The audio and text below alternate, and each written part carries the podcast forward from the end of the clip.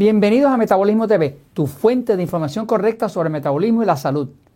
Soluciones a la hepatitis C. Yo soy Frank Suárez, especialista en obesidad y metabolismo, y hoy quiero ponerte al día con última investigación eh, sobre el tema de personas que le diagnostican que tiene hepatitis C. Eh, está la hepatitis B también, pero la más común, que más se diagnostica, es la hepatitis C. Quiero hablarles en específico de eso. Voy a la pizarra un momento. Eh, fíjense que trabajando con gente sobrepeso, diabética, con condiciones de salud, tantos años, veintipico de años, pues he visto de todo. Y algo que me ha llamado la atención es que cuando nos llega a un Natural Slim, nos llega una persona y la persona llena la solicitud, pues nos colocan esa solicitud para servicio, pues condiciones que tiene, medicamentos que toma, qué médico la trata, ese tipo de información que hace falta para poder ayudar a la persona. Y, hemos visto no uno, sino cientos de casos de personas que nos llegaron con hepatitis C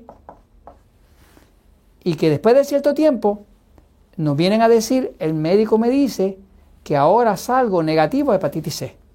Eso era algo que a mí no me parecía posible porque después que tiene un diagnóstico de hepatitis C, pues cómo es posible que se haya desaparecido. Pero me he dado cuenta con el tiempo que cuando uno mejora muy bien el metabolismo y aumenta la energía del cuerpo, eso de por sí aumenta el sistema inmune. Y como el sistema inmune, cuando hace su trabajo, lo hace bien, le pone control a los virus. Vamos a empezar por aclarar qué es la hepatitis C. La hepatitis C ocurre en el hígado. De hecho, la palabra hepa del griego quiere decir hígado. Itis quiere decir inflamación. Así que hepatitis quiere decir hígado inflamado.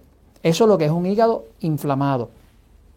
El hígado es de los órganos más grandes que tenemos en el cuerpo. El más grande es la piel, pero el segundo más grande es el hígado. Está aquí al lado derecho.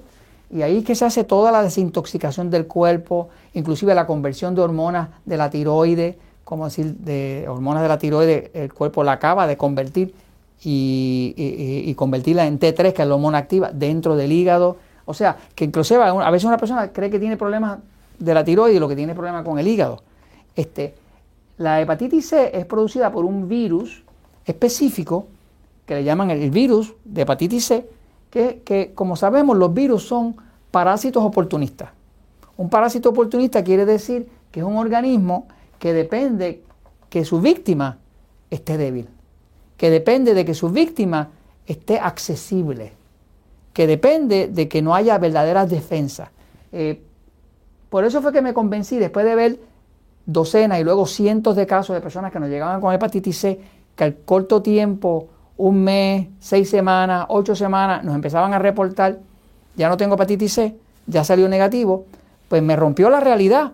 Pero buscando en la literatura me doy cuenta que cuando el cuerpo tiene un buen sistema inmune, pues simple y sencillamente crea anticuerpos, ataca el virus y cualquier virus que entra al cuerpo, el cuerpo se puede defender si tiene la energía para hacerlo, si tiene la, fortaleza del sistema inmune para hacerlo. Entonces, eh, vamos a hablar un momentito de lo que siente una persona que tiene hepatitis C. La persona que tiene hepatitis C puede sentir fatiga, orina oscura, la, orina sale como oscura, como de color eh, oscuro. Eh, dolor abdominal puede tener, ojos y piel amarillos, porque el hígado no está filtrando bien y se pone como amarillosa la piel o los ojos, y a veces una sensación de gripe continua, como si tuvieran una gripe pegada todo el tiempo. Eh, las causas verdaderas son, verdad, verdad, el tema de la glucosa alta. Le enseño este estudio acá que dice los efectos de la hiperglucemia a corto plazo. Hiperglucemia quiere decir glucosa alta. Los efectos de la hiperglucemia a corto plazo en el sistema inmune innato. El sistema inmune innato es el que nosotros nacemos con él de forma natural. Eh, ya se pudo demostrar, y lo demostró el doctor Jafar en el 2016, que cuando sube la glucosa mucho, vamos a decir una persona tiene hepatitis C eh, y está consumiendo un exceso de alimentos tipo E, que son alimentos que engordan, pero engordan, ¿verdad? Porque son alimentos que producen exceso de glucosa. Los alimentos tipo E son así como pan, pasta, harina, arroz, plátano, papa, tubérculos, que son como raíces, como el camote en México, cereales, azúcar, dulce, chocolates, leche, jugo de fruta, refrescos azucarados, y eso produce mucha glucosa. Estos son los productores principales de glucosa, los alimentos tipo E, que se llaman E porque engordan, que se llaman E porque son enemigos del control de la diabetes. Ahora, cuando una persona tiene esa condición de que está consumiendo exceso de alimentos E, pues va a tener exceso de glucosa. Ese exceso de glucosa es lo que se llama hiperglucemia. La hiperglucemia está demostrada que inhibe la fagocitosis. ¿Qué es la fagocitosis? Bueno, cuando hay un virus, ¿verdad? Pues el cuerpo tiene unos, eh, unas células que nos defienden del sistema inmune, que son unas células bastante más grandes que el virus, y vienen y rodean ese virus y lo atacan. ¿Y qué hacen con él? Básicamente se lo comen, se llama porque fago quiere decir comer. Eh, citosis es, es que lo rompe porque se lo come. Básicamente lo digiere. Así pero ¿qué pasa? Que como la glucosa alta inhibe la fagocitosis, ahora el sistema inmune no puede atacar el virus.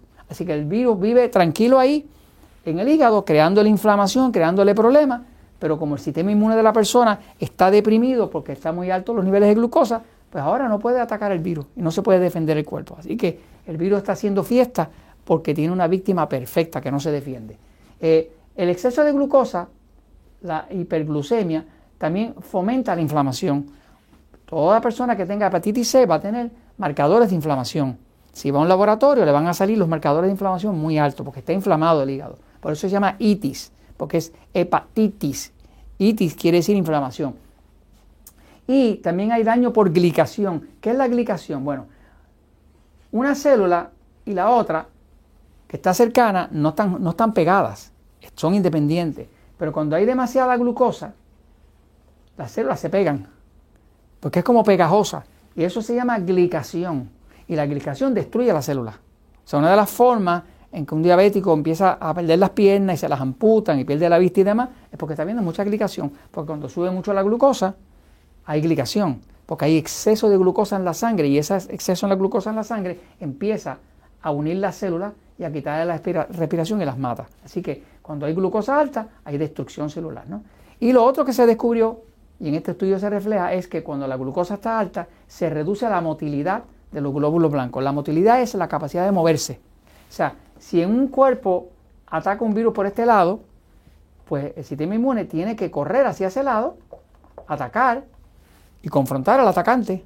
Eso tiene que tener motilidad, quiere decir que tiene que tener una habilidad de moverse pero que ya se descubrió que cuando los niveles de glucosa están altos, la motilidad se reduce hasta 40%, se pone 40% más lento eh, el ejército suyo de defensa del cuerpo, entonces no lo puede defender a tiempo, ¿no? Es como un ejército que está dormido, entonces no le puede defender de virus. Entonces, todo esto pasa cuando los niveles de glucosa están altos. Entonces, por eso es que una de las causas es la glucosa alta. Ahora yo puedo entender por qué las personas que han venido donde nosotros, un Natural Slim, que vinieron con hepatitis C, pasa un tiempo, se les arregla el cuerpo, se les arregla el metabolismo, aprenden a, mejorar su metabolismo, eh, se les reduce la glucosa con una dieta como la 3x1 y de momento desapareció el virus.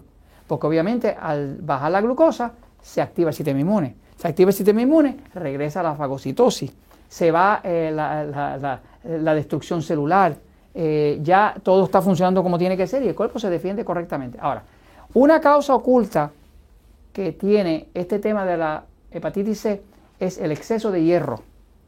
Fíjense, el hierro nosotros lo acumulamos, pero no lo ah, no disponemos de él con facilidad. El cuerpo acumula el hierro. El hierro, como tal, pues es necesario, pero la gran mayoría de la población tiene un exceso de hierro. De hecho, el nivel de hierro normal, si usted hace una prueba en la sangre, que se la recomiendo que la haga, que usted pida que le hagan la prueba de ferritina. La ferritina es una prueba donde le miden cuánto hierro hay en la sangre. Se supone que no sea más de 80 nanogramos por, eh, por mililitro. Hay personas que están en 300, en 400, en 500. ¿Qué pasa? Cuando hay exceso de hierro, como el hierro oxida, el hierro es lo que usa el virus también para reproducirse.